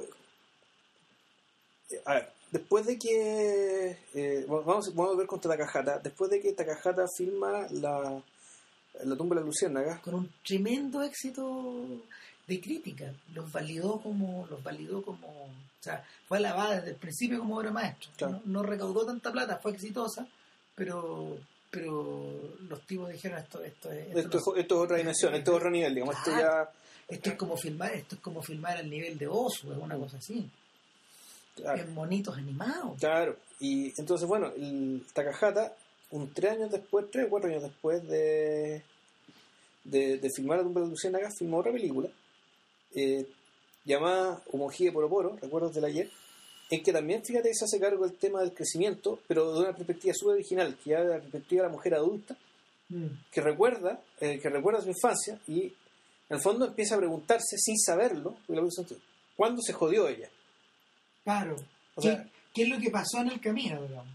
¿Qué pasó que hizo que... Porque siendo sin ser ella una mujer que esté que sea infeliz ni depresiva ni caiga al frasco ni tomando pastillas ni ni, ni, ni sintiendo la, como la derrota de la vida hay, hay un tema con el que eh, hay, hay un asunto respecto a algún grado de insatisfacción que en realidad tiene que ver con la incapacidad de encontrar pareja o, o, más bien su lejanía con el problema con, el, con, el tema, con el tema de la pareja que si bien nunca está hecho explícito de esa manera aparece y aparece y aparece en formas de recuerdo. Esto le, claro, esto le viene, esto le viene eh, a raíz de un viaje en tren que ya hace devolviéndose a su ciudad. Y, y en el fondo, en el fondo, o sea, utilizando esta idea del viaje que, que fíjate que el mismo Will Eisner, por ejemplo, al mismo tiempo estaba haciendo eso con Into the Heart of the Storm, este cómic, donde, él, donde él cuenta eh, donde él cuenta le, tocó la guerra claro cómo le tocó ir a la guerra la historia de sus parientes y la historia del mismo de joven. Eh, pero cada tanto vuelve esta idea de que él va recordando eso eh, mientras se lo están llevando hacia su primer destino militar. Arriba de un tren lo, lo, llevan lo llevan como una lo llevan como una cómo se llama una base y, y el en el caso de ella, en el caso de ella, la sensación que tú tenías es que está, está regresando a recuerdos que no son particularmente dolorosos, algunos sí, otros no. Pero todos, todos, van, todos van colaborando a rearmar una suerte de rompecabezas que es harto más complejo de lo que te creí, donde en el fondo los sentimientos de este personaje, eh, los sentimientos, la, la, feminidad de este personaje, su desarrollo, eh, su desarrollo desde, la infancia a, la adolescencia, no sé. O... Oye, que ni siquiera el desarrollo, porque en realidad todo esto tiene que ver con los recuerdos del año 66. O sea, es de un año. Es un año donde ella aparentemente intuye que eh, fue ese año fue particularmente importante su desarrollo en explicarse por qué ella es lo que es ahora. Tú que, entre paréntesis, tú caché que la última película, la penúltima película estrenada de Ghibli se llama From Up on Poppy Hill, que ocurre en esa misma época. ¿Ya? Ah, no, tenía idea. Es de Goro Miyazaki. Ya que es el hijo, que en el fondo le ha resultado medio duro de cabeza, digamos, pero la película creo que es bonita. Entonces, eh, es curioso que regresen a esa etapa, otra vez. Y como lo habíamos comentado un poco antes, los recuerdos de Mujica Poro Poro están solucionados de una manera muy simple. Eh, solo en el cuadro, en pantalla, solo está dibujado lo que importa, lo que interesa. Está está muy focalizado hasta esta idea también de bosquejar, de que, en el fondo tus memorias están bosquejadas en torno a ciertos recuerdos particulares, de cierta manera en cómo te sentiste en algún momento. Esos recuerdos son, son, son apariciones en el vacío. O sea, no, no, no, es, de blanco. no es una continuidad. O de negro, pero en el, caso, de, en el caso de ellos fue de, blanco. Entonces, eh, el recuerdo, último de estos recuerdos son efectivamente eso, apariciones, son como, son como la llama de una vela, una cosa así, así de frágil, así de chica que te cubre un cierto espacio nomás y no te cubre todo el plano de la pantalla y entonces te lo muestra así bosquejado y rodeado de blanco. Y, y en esta película es como, es como un iris a la inversa. Claro. Y, en esta película también en Omejía Boroboro eh, Takahata desarrolla algo que ya había que había mostrado bosquejado de una manera más mezquina en el Dumbre Lucianacos que es el tema del videoclip. Con el tema de la música el tema de, de crear de crear escenas a partir de música y escenas que que tienen una carga tan grande, porque por la capacidad de escoger la, canción correcta, la capacidad de bueno hacer la canción con los dibujos de una manera el montaje tal que, que ambas cosas digamos que se multiplican, o sea, se multiplica la imagen, se multiplica la música por el hecho que las cosas están juntas. Es decir, eso que construye, que deconstruye Godard en todo va bien, ¿qué pasa cuando ¿Qué pasa si una canción la, le separamos la letra de la música? ¿Qué pasa? Bueno, aquí bueno, está al revés. Este tipo lo que logra es la conjunción de juntar imágenes con música para que la, escena en particular explote, se multiplique, o sea, un efecto realmente exponencial. Claro, fíjate que eso también se repite en los llamados. Ya. Y, y el, Porque en, poco no tanto, en poco eh, la cosa pesa menos. No, claro, Es, tan impresionante en los llamadas que es lo único que es exuberante en la película, al final. O sea, en los llamadas, en los hay citas literales a, a las se escuchan las partitas de Bach, se escucha la sinfonía Titán de Mahler, ponte tú. Se, escuchan, se escuchan distintas canciones que el que será será cantado en japonés. eh, y se escuchan se escuchan canciones como escolares también, estas típicas canciones que los, los, japoneses cantan a coro. Ya, sí. Esa, esa, esa, clase esa clase como de melodías que están como asociadas todo el rato. Claro, en Ojía Boroboro, por ejemplo, hay una escena particularmente potente cuando la niña ah, llega al campo. Y la sinfonía de los juguetes. Ah, claro, la, niña llega al campo y apenas llega al campo se quiere poner a trabajar en, en, en recoger. Eh, ah, ¿cómo se llama este? Una, una flor roja de la cual se hace el rucho. El, cárdamo. Ya. El cárdamo. Entonces, empieza a recoger, empieza a recoger junto con las otras, con los parientes que le estaban acogiendo.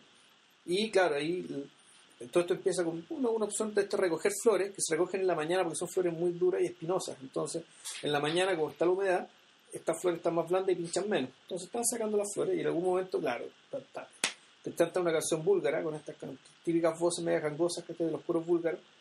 Y, y, y la cosa que se pone realmente brava cuando aparece el sol y los campesinos todos le dan las gracias. Eh, ¿Te acordáis de.? Me acordé, fíjate, cuando lo mencionaste, me acordé de esta escena tremenda de, de Madadayo. ¿Te acordáis? Cuando están en una de estas comidas, están en una de estas comidas los estudiantes con su profe y por detrás le van a dar una especie de galván, una especie como de un premio, un premio y, surge un aparece el premio y es como esta, estos platos como de plata, ¿cachai? Que son weas que se cuelgan en las paredes. claro, no tiene ni un sentido finalmente, pero cuando empieza a pasar por detrás del, por detrás del caballero, tú sentís que es la luna, ¿cachai? Claro, a ver, ese, el, sí, pues, esa, esa escena contada de, la, de las flores de, las flores del campo, digamos, del recogimiento, de flores, era tiene ya una, tiene una belleza sí misma, pero al mismo tiempo era una especie de tiene un efecto muy extraño de que eh, es como si por el hecho de que ella llega al campo, ella cambia de tiempo. Entonces es casi la escena misma, con la aparición del sol y el rezo al sol y la, gratitud al sol, tiene tiene incluso un carácter, por decirlo medio religioso, ritualístico, es decir, este es el ritual en el que empieza el tiempo sagrado, que es básicamente el tiempo que ella eh, empieza en el campo, empieza a pasar en el campo, y donde realmente la puerta hacia el pasado ya se abre, pero con, toda su amplitud. Y ahí, y ahí pasa algo bien importante, bien interesante, ¿sabes? el hecho de que ella, por una parte, se le reacomoda, se le reacomodan sus historias, eh,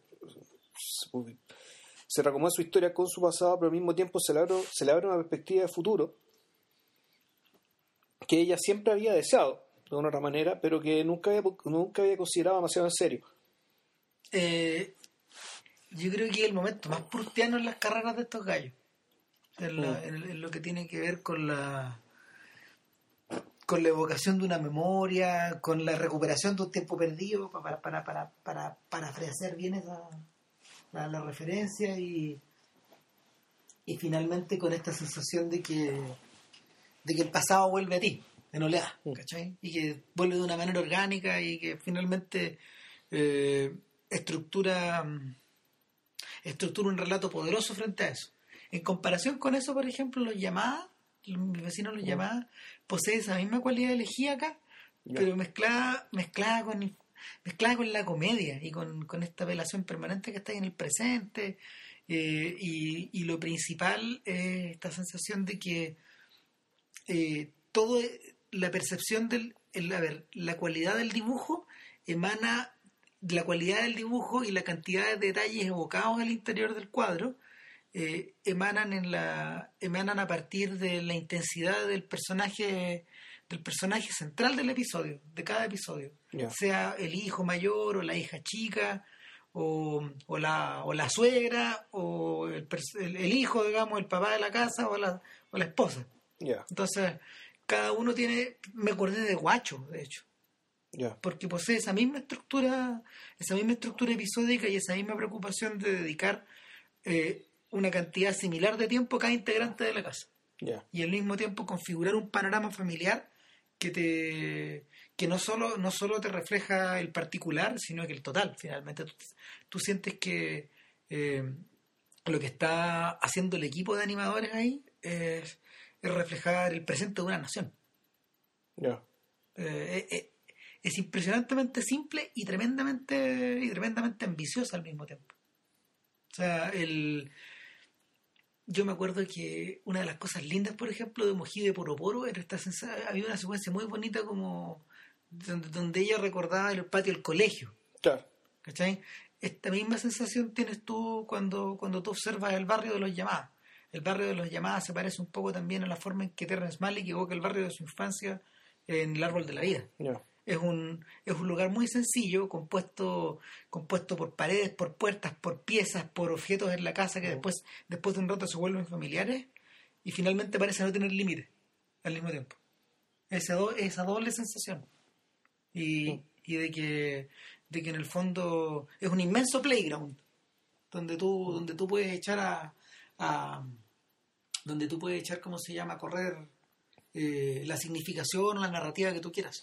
Sí yo, creo que cuando cuando dependes con la palabra ambición y básicamente la, las pretensiones de alcance, de alcance que tienen las películas de, de Takahata eh, y es una, es una diferencia importante que tiene con Miyazaki porque Miyazaki de una otra manera la, el hecho de vivir en fantasía y, por mucho, y, eso es lo, curioso que las fantasías de él eh, son fantasías artísticamente ambiciosas pero lo que refiere a eh, y íntimamente en lo que es como procesos personales son muy ambiciosas pero no, no son necesariamente ambiciosas en lo que se refiere a lo público no versus ¿cachai? que las historias eh, versus la historia de Takahata, que algunas supuestamente le, han dicho que esto una este, su historia tiene más que ver con humanos, con emociones, con sentimientos, y sin embargo, eh, las tres películas que yo vi, más la cuarta que me decís tú, la llamada son de una, de una ambición, de un nivel de pretensión, de alcance, digamos, de, todo lo mucho que quiere abarcar, que, es realmente muy grande, muy vasto. En, son sus intereses, eh, la mayoría de los intereses al menos en Humojía y Poro y en. Y ¿En, en, Pompoco? la, la mirada y los puntos de fuga, digamos, hacia donde está dirigida la atención son, son bastantes y simultáneos, aunque a veces, claro, hay unos que aparecen, aparecen y desaparecen, digamos, que para, para darle preeminencia a, otro tipo de intereses, pero, pero son muchos, son hartos. El, hay una pretensión de alcance sumamente importante, digamos, y de alcance público también a mí se me ocurre, fíjate, que tienen como una estructura novelística en algunos casos. O sea, distintos tipos de novelas.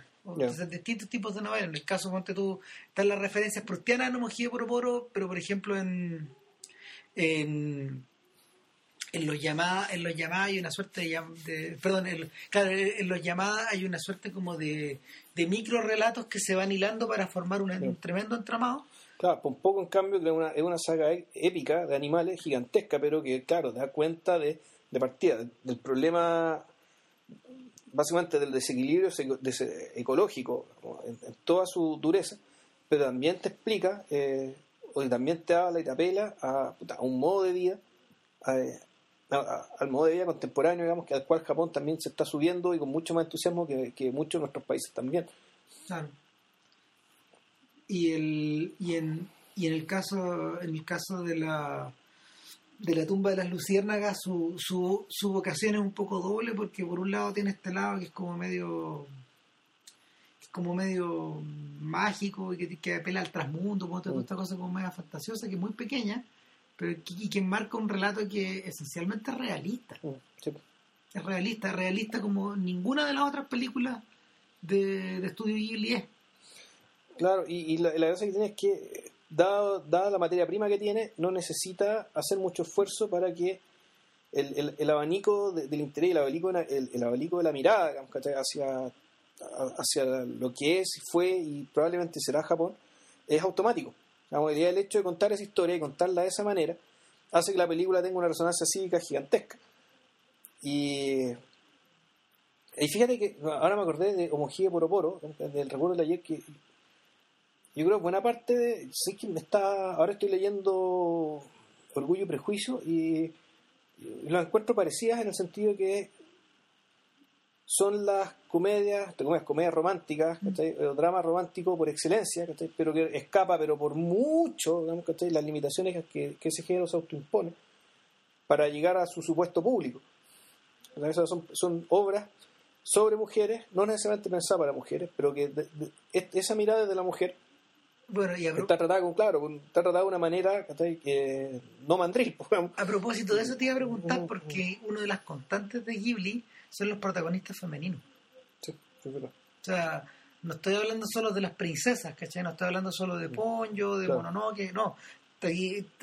O Nausicaa. Claro, bajamos al área chica y en el fondo las protagonistas de Totoro, Chihiro, eh, el mismo castillo. Entonces son, son, siempre son mujeres, Kiki.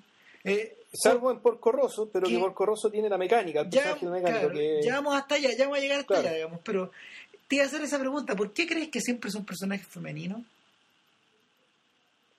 Eh, mi sensación, una de mis sensaciones es que si tú lo conectas, si tú lo conectas por ejemplo con algunas otras películas en la, tradición ya del cine del cine narrativo japonés eh, si, si, si nos devolvemos a, a, Misoguchi por ejemplo ahí hay una conexión la mayoría de los personajes importantes de las películas de Misoguchi nosotros comenzamos comentamos el intendente Sancho pero pero esa es una excepción. La mayoría de los personajes importantes son mujeres. Y en general las películas de Misoguchi son casi todas históricas, de hecho.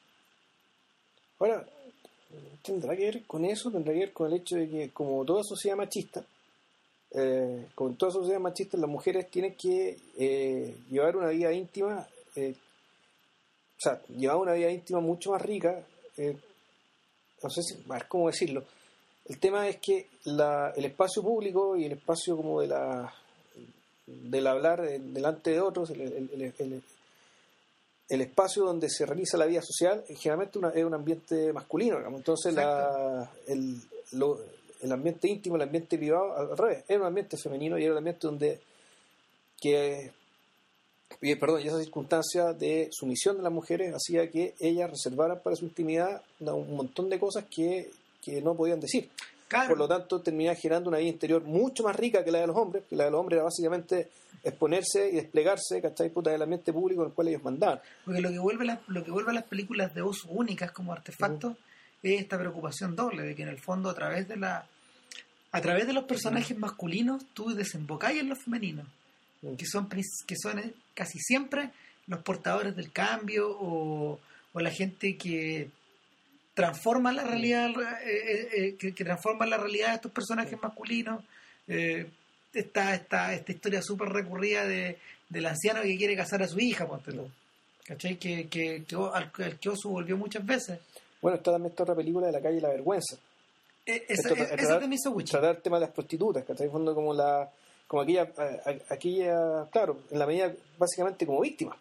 como gente que reciben, digamos, reciben un montón de cosas de la sociedad y por lo tanto tienen, eh, tienen sobre sí mucho, han visto mucho, han experimentado mucho, han conocido mucho, han, visto miseria de cerca que otras personas no han visto. También está la alternativa de. Onibaba, que en el fondo es ante la ausencia del hombre, hay mujeres que empiezan a tomar estos roles masculinos y se produce una se produce una no en el, no en el sentido moderno de la palabra, sino que eh, las, dos, las dos mujeres, las dos mujeres protagonistas de Animada, finalmente son, son verdaderas carroñeras. De la misma manera que los hombres habían sido cuando estaban en, estos, en esos lugares. Es una sustitución de, de roles. Y, finalmente lo que ocurría ahí desembocaba, desembocaba en un horror parecido al que habían desatado los hombres antes, en, mm. en ese mismo lugar. Eh, nada, yo creo, yo creo que, yo creo que eh, sobre todo en el caso de, Miyazaki, la presencia de la protagonista femenina, eh, que no tiene roles masculinos, de hecho, y que, y que siempre está, siempre está mm, develando algún aspecto de su personalidad o en tránsito hacia otro lado, sobre todo en el caso de Chihiro, que volvemos a esta idea de que es una de las piezas centrales de, de, esta, de esta imaginería eh, es permanente y es recurrente y yo creo que va a seguir ocurriendo. De hecho, eh, la gente estaba muy extrañada que después de 20 años eh, el viejo hubiera vuelto a hacer una película con protagonista masculino. Y también Aviador. También Aviador, que es mm. como su gran pasión. Pues, o sea, tú dices que el nombre hallado quiere decir veloz. Pues, claro, y, y, exacto, y, y Miyazaki, Miyazaki es un tipo que se entretiene dibujando a, modelos de aviones. Mm. Es parte como de su es parte de su distracción infantil desde, desde, niño. Desde ahí que se desarrolló su pasión por volar y era súper lógico que a la hora de a la hora de crear una saga de aventuras a lo un equivalente, no, no, me gustaría decir de Indiana Jones, pero un, equivalente a un personaje de aventura, el equivalente de Corto Maltés. Para mí eso, para mí eso es por Corroso. Es, que más pareció Corto Maltés por un montón de razones. O sea, Venecia, partiendo por Venecia, por el lugar. O sea, por la, por estaba cerca del Adriático, no estaba en Venecia, ojo, esto no ocurre en Venecia, ocurre en, una isla perdida de Adriático. Mm. Eh, cuando tiene que ir a la ciudad, no va a Venecia, va a Milán. Sí. Va a Milán, pero lo que lo que tiene de lo que tiene Corto Maltés, a diferencia de Indiana Jones, que Indiana Jones es un arqueólogo que quiere encontrar piedras, ¿cachai? Y, y tal. Indiana Jones es un niño. En el fondo sí, un niño coleccionista. En cambio, el Corto Maltés, eh, al revés, él es un caballero fortuna, es decir, un hombre, una especie de mercenario, pero que elige muy bien sus causas y que tiene un código de principios muy propio de él que el, resto de la gente no entiende. Que al igual que al igual que Corroso, Corto Maltés se vale de su condición de que es un caballero de fortuna, pero no es un caballero a secas, es decir, es un pirata. Por lo tanto, él puede cometer ciertas bajezas eh, menores en su condición de no caballero, pero nunca traicionando su propio código. Y lo otro que tiene además Corto Maltés es el hecho de que el tema de la relación con las mujeres, la relación media platónica que tiene con las mujeres, que no, que no, que no, que no, las toca. O sea, es un tipo que tiene, mucho activo, que muchas mujeres en la saga de Corto Maltés se sienten atraídas por él, pero rara vez se involucra con ellas. Y, y, o siempre lo hace siempre lo hace fuera de la, de la historia. Claro, y lo que realmente. Y cuando, y cuando las tipas realmente le gustan, en general el tipo no. prefiere mantener la distancia. De hecho, eh, ¿cómo se llama la protagonista de la primera, de la primera historia? Eh, de la balada del mar salado. Pandora Grubes, eh, es un personaje que es un personaje que deja una herida grande en el, en corto maltés, que no se cura nunca. Y yo cuando hice el ejercicio hace un par de años atrás de volver a verla toda en orden, me quedó claro eso y también me quedó claro la, la presencia de una mujer que no se menciona nunca. Sí, es una hongkonesa. Claro, y que, y que también es una historia aparentemente bastante trágica eh, y que está aludida en varios lados, pero no a la que nunca se vuelve. Claro. Claro. De hecho, es súper buen detalle que sea hongkonesa porque el único lugar que, la, única casa de corto maltés que aparece en las historias es en Hong Kong. Ya. Mm. Es la única casa. Esta es mi casa, llega a su casa la aventura de inmediato se desarrolla por, otros caminos. pero... su casa es en Hong Kong. En Hong Kong. Sí.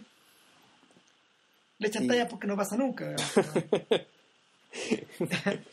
y nada, en el caso de Porco Rosso, eh, en el caso de, Porco Rosso no solo hay una exaltación de esas aventuras y eh, queda evidente, queda evidente las lecturas adolescentes seguramente de Salgari y de el Corsario Negro. Claro, y hay una cuestión, hay una cuestión que me Rafael Sabatini, esa clase de cosas. Claro, y esto de que en el fondo... Son, es una historia pirata. Es una historia pirata, pero son todos buenos.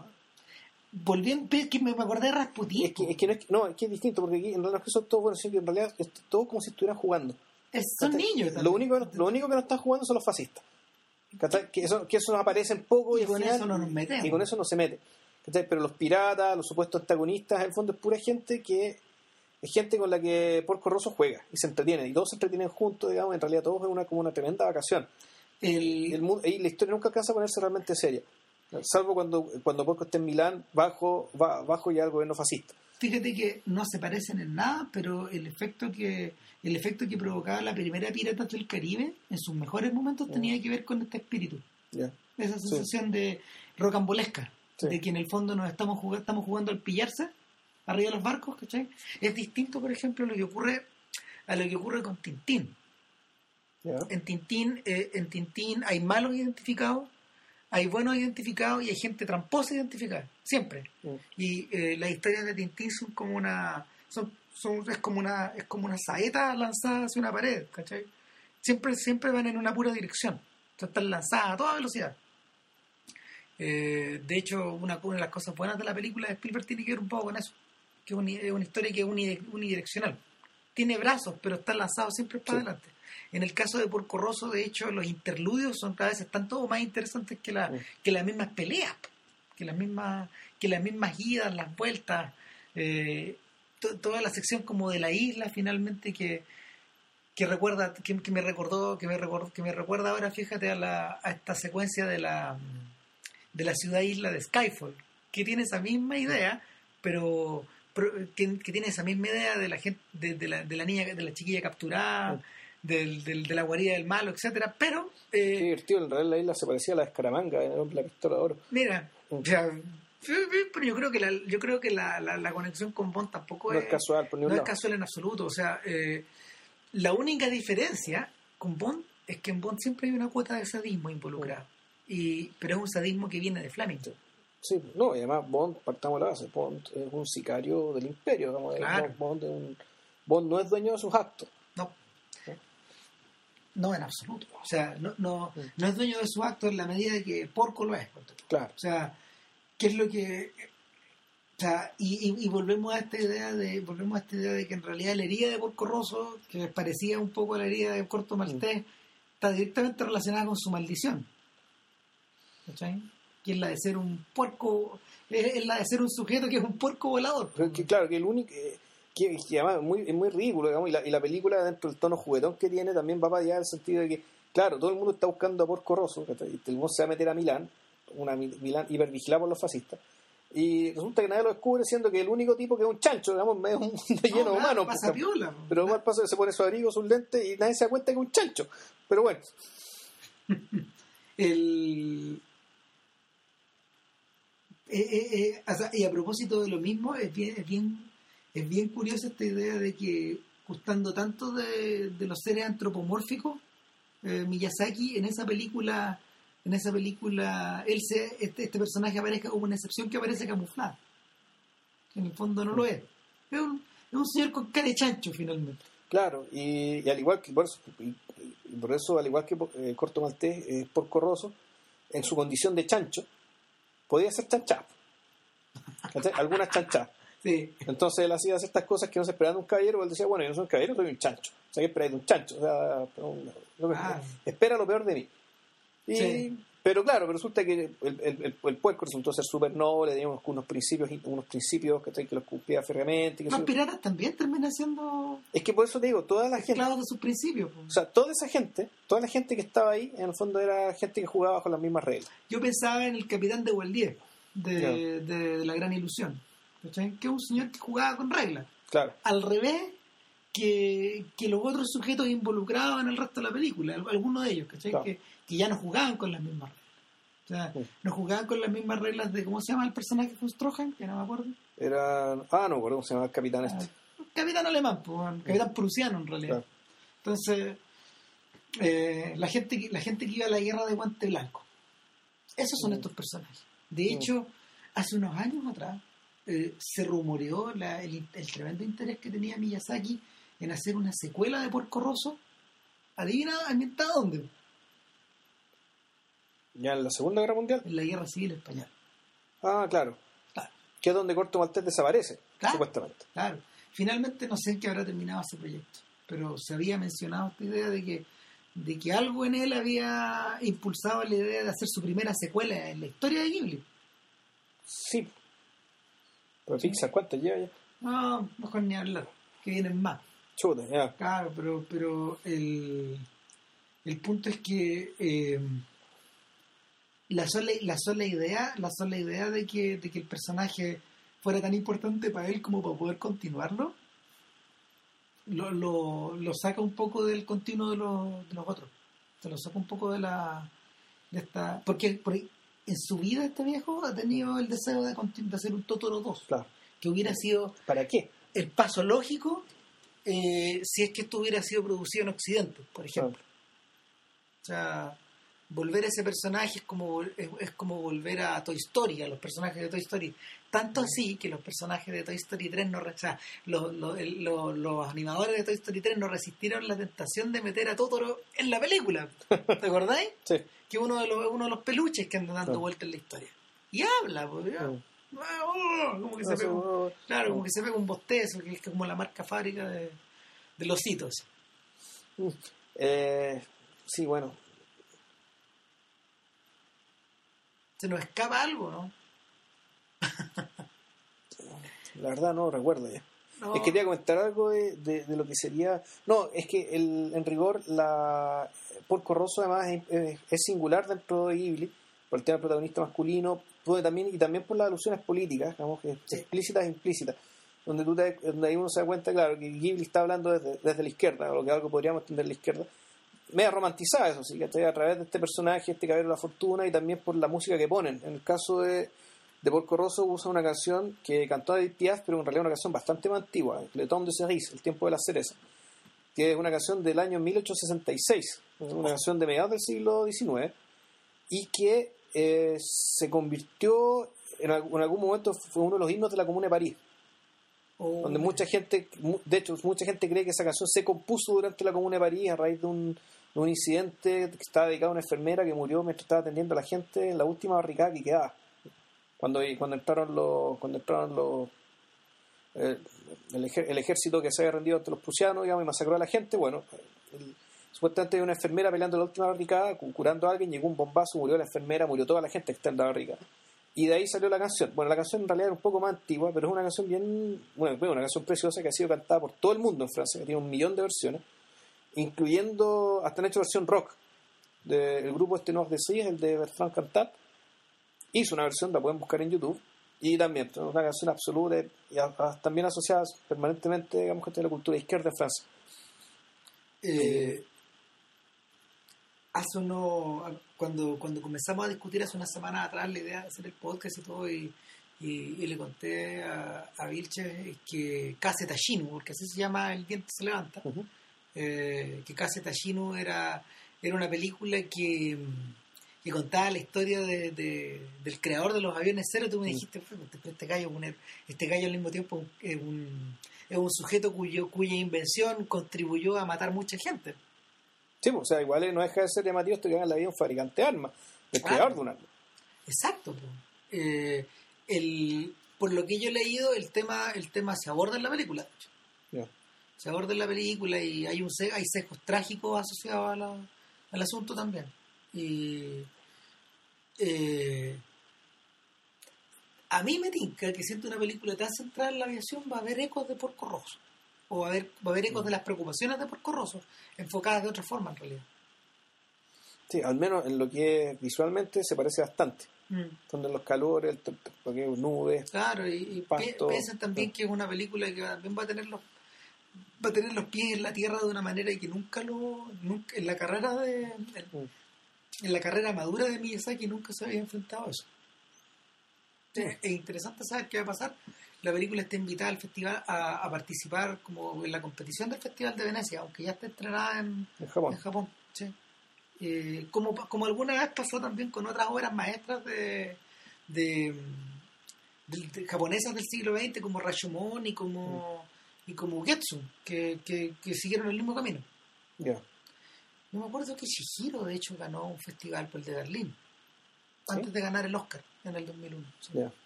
Sí. Eh, nada, pues, yo creo que le hemos pegado una buena. O sea, podemos seguir, podemos seguir profundizando mucho más y más, digamos. O sea, yo creo que efectivamente Chihiro, por ejemplo, damos podcast aparte. Sí, sin duda. Probablemente algún día. Y a mí me gustaría hacer algo con los llamadas, fíjate. O sea, ya, yo no lo he visto. No, y por poco yo creo que también daba podcast aparte, porque es una. Es realmente es un prodigio de película, es una de las. Es unas películas épicas, son esas películas épicas que uno las ve, las empieza a ver, han pasado dos horas y uno se acuerda de cómo era el principio y, uno siente que ha pasado mucho más tiempo. Ahora, una de las, una de la, uno de los detalles importantes es que estos señores ya se están acercando a su otoño, ¿cachai? O sea, ya están en su otoño. Es un otoño creativo que es extremadamente fructífico, fructífero, pero eh, al interior de Ghibli se ha, se ha dado el caso de que hay muy poca gente que ha dirigido películas aparte. Hay solo tres. Eh, Yo vi una y no me gustó mucho, que era una del País de los Gatos. Eh, The Cat Returns. Sí, creo que esa era. Porque hay una. el regreso del gato es la continuación de una cosa que se llama Murmullos del Corazón. Que. A ver, que esa es una película que me interesaría ver, fíjate. es una historia que. A ver, si, si, si, si bien me, o sea, si mal recuerdo, digamos, la sinopsis, es la historia de una niña o de una mujer que está escribiendo una novela de fantasía. Entonces, estas dos cosas se van entremezclando, la escritura de la novela con la fantasía misma. Y en la fantasía eh, es un mundo de gatos, ¿cachai? Es, un mundo, es un mundo de gatos y hay un personaje que, que, resultó tan interesante que los tipos lo rescataron. Hicieron un spin-off, Le hicieron un spin-off, que es el único spin-off que existe en Ghibli y que no está hecho por los viejos, digamos. Pero el, director el, director de ese proyecto, que era un tipo bastante joven, fallece en los 90 y, y, y, era iba a ser la tercera cabeza, digamos, pero alcanzó a ser una pura película. Y, o sea, él iba a hacer el relevo, supuestamente. Claro, el relevo. Y, y, el, y los otros personajes que han realizado, la, realizado películas al interior del estudio, eh, está el tipo que hizo Cat Returns y está Goro Miyazaki que adaptó una cosa, una, una, una película que acá nunca se estrenó, ni siquiera en DVD creo, se llama Cuentos de Terramar. Eh, y son, son las adaptaciones de una serie de novelas de Úrsula K. Le Guin, esta, escritora de fantasía. Y, y no quedó muy bien, porque el viejo es un proyecto de Miyazaki y em, Miyazaki no Miyazaki se sumergió en Ponyo finalmente, lo abandonó y eh, desde el principio el viejo se opuso a que su hijo, cacha la historia, desde el principio el viejo se opuso a que su hijo lo, la dirigiera. Según él, eh, no estaba maduro el cabrón para, para, poder, para poder hacerse un cargo de un proyecto de tal, de tal magnitud y de tal ambición. Y dicho y hecho, parece que nos quedó muy bien y, y la siguiente película de Miyazaki está hecha en otra clave, la de, la de Koro Miyazaki, esa, esa de, de Poppy Hill que te mencioné antes. Y no, traten de verlas todas. Sí, están todas conseguibles, están bajables. Eh, están... Paciencia también, porque en el fondo verlas todas de golpe tampoco sirve de muchos. Muchas cosas se parecen. Eh, yo creo que en la medida que estén bien administradas se disfruta mejor. Y, y sobre todo, sobre todo visiten Totoro y la tumba de las luciérnagas, que yo creo que no, eh, vean, por mí, o sea, vean Homología por Poro, y creo que es imprescindible. Sí. poco también es una película de esas que se ven muy, se ven muy poco. Claro. Eh, es algo que no se ve todos los días y... Ah, yo tengo razones personales para que me guste, mi favorita sea por Corroso, digamos. Y, Miyazaki, no sé, a mí también me gustan todas, también les recomiendo mucho la de la brujita, realmente es muy simpática y... Son esas cosas, es, como miel para los ojos, es una cosa que, que se desliza y es como las cosas que uno, las cosas bonitas que uno recuerda de Heidi de Marco, que, que tenían esa sensación de, de experiencia vivida. Claro, y, y de mucha luz, mucha luz. Maravilloso. Y ya, eh, terminamos por hoy y para la próxima emisión del podcast, que si tenemos suerte y se puede, sería este jueves, aprovechando que es feriado. La idea sería hablar de... Eh, de fondo son tres películas, pero es, un solo concepto. Es una idea, es una idea, es una misma idea que se, se le ocurrió primero en Inglaterra, contar la historia de Joy Division en blanco y negro, eh, centrarla en, en un lugar geográfico, en Manchester, y cómo eso fue traducido acá en Santiago de Chile, en San Miguel, con la historia de los prisioneros. Con Miguel San Miguel. Con Miguel San Miguel. Entonces vamos a hablar en el fondo de eh, Control, de Anton Corbin, de Miguel San Miguel, y de un documental que se hizo sobre Joy Division, que también que es como la cara B de la película Control, donde está muy centrado el tema de lo que era Manchester cuando existió, cuando nació este grupo. Que en el fondo, en, el fondo el documental eh, a ver, no un documental que sea extraordinario en el sentido artístico de la palabra, pero como un documento histórico e imprescindible. Yo creo que, y Refilón va a terminar hablando también de, de, de la fiesta interminable de, de 24 Hours Party People. Sí, Party que, claro, que, es otra versión del mismo, de, la misma historia, otra mirada de la misma historia, en fondo. Una mirada polisémica. No sé cómo llamarla. bueno, que estén bien. ya nos vemos. Cuídense, chao.